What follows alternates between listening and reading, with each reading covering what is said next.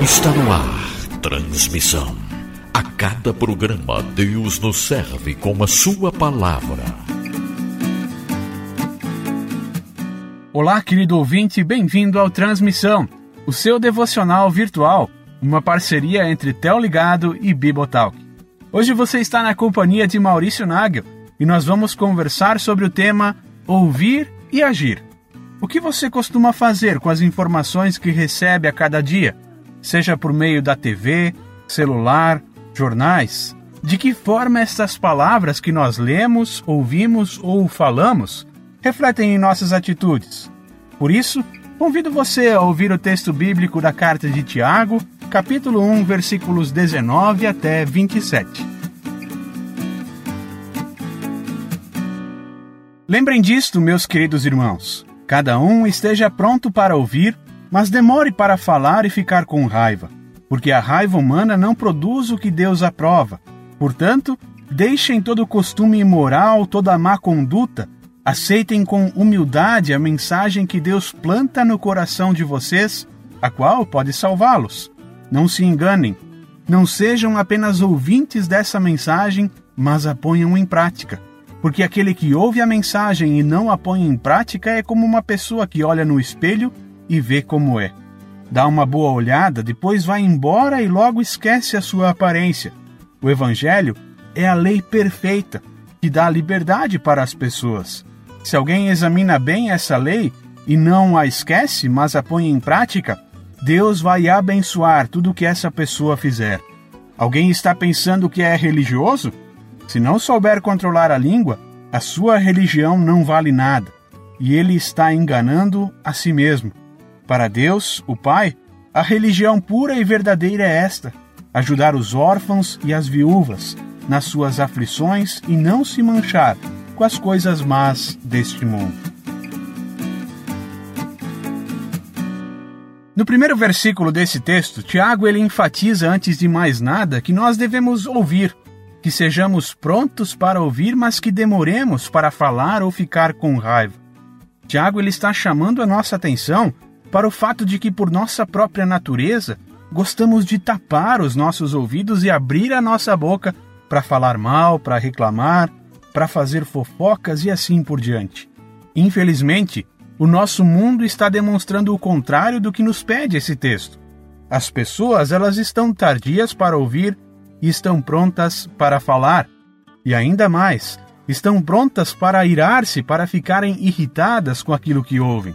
Nós somos pessoas que não gostam de serem colocadas contra a parede.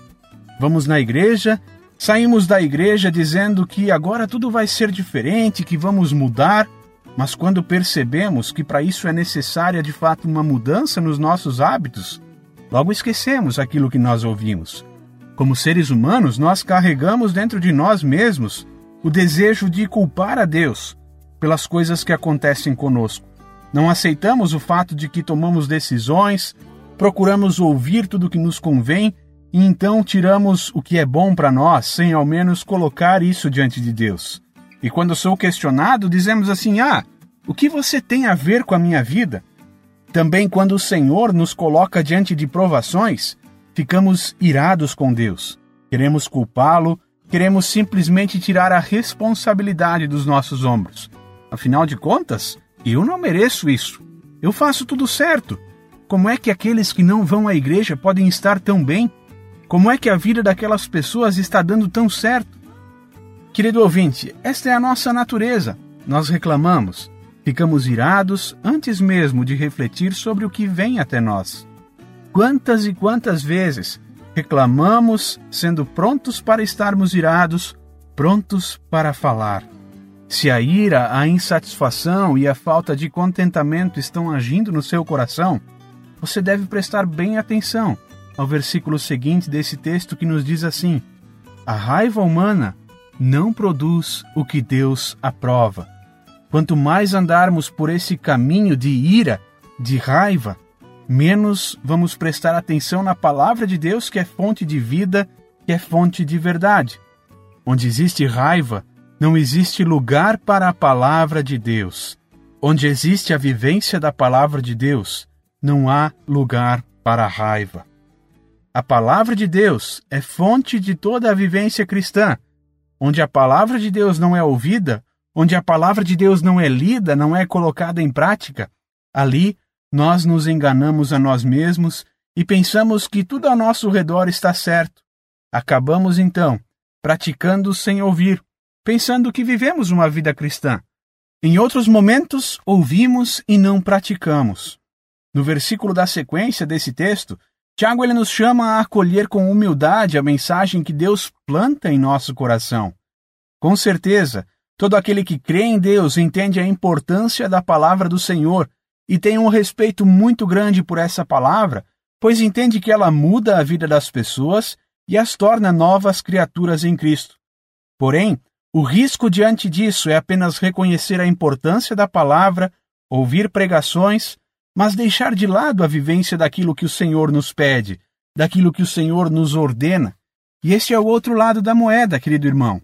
Pois muitas vezes nós sabemos que o Senhor é contra algumas práticas e mesmo assim nós vamos lá e fazemos, ou seja, esquecemos de aplicar em nossa vida o que a palavra de Deus nos ensina.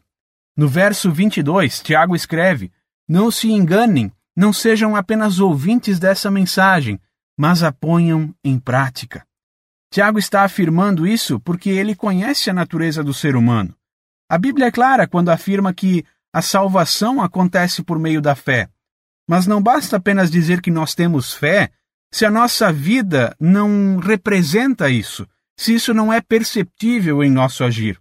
O problema é que todos nós gostamos de apontar o dedo para o outro e não olhamos para o nosso próprio umbigo, Gostamos de saber o que está certo e o que está errado, mas não gostamos de sermos questionados por causa disso.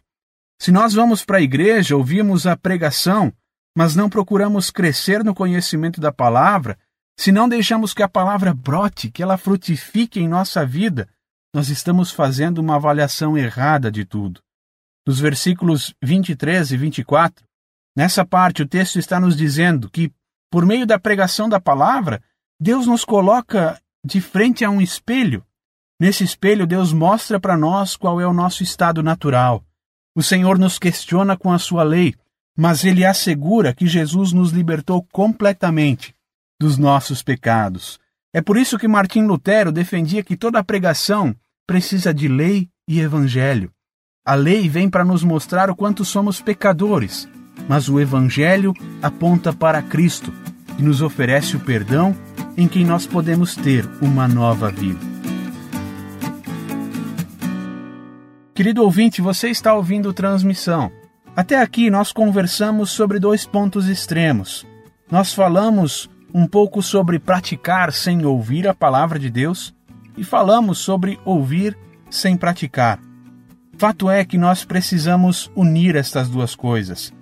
O que temos nós feito com as palavras que nós ouvimos? Este é o questionamento de Tiago.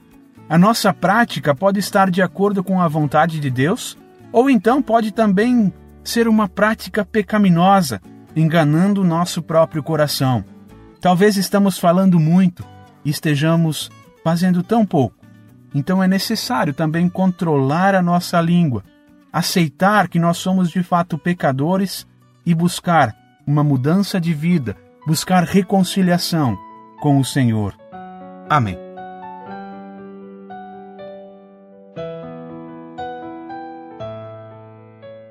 Você ouviu transmissão? Se essa palavra fez diferença na tua vida, deixe-nos um comentário, mande-nos uma mensagem. É muito especial receber o seu feedback a partir daquilo que você tem ouvido e a partir daquilo que o Senhor tem feito em tua vida. Que Deus te abençoe e até semana que vem. Os homens e seus espelhos mágicos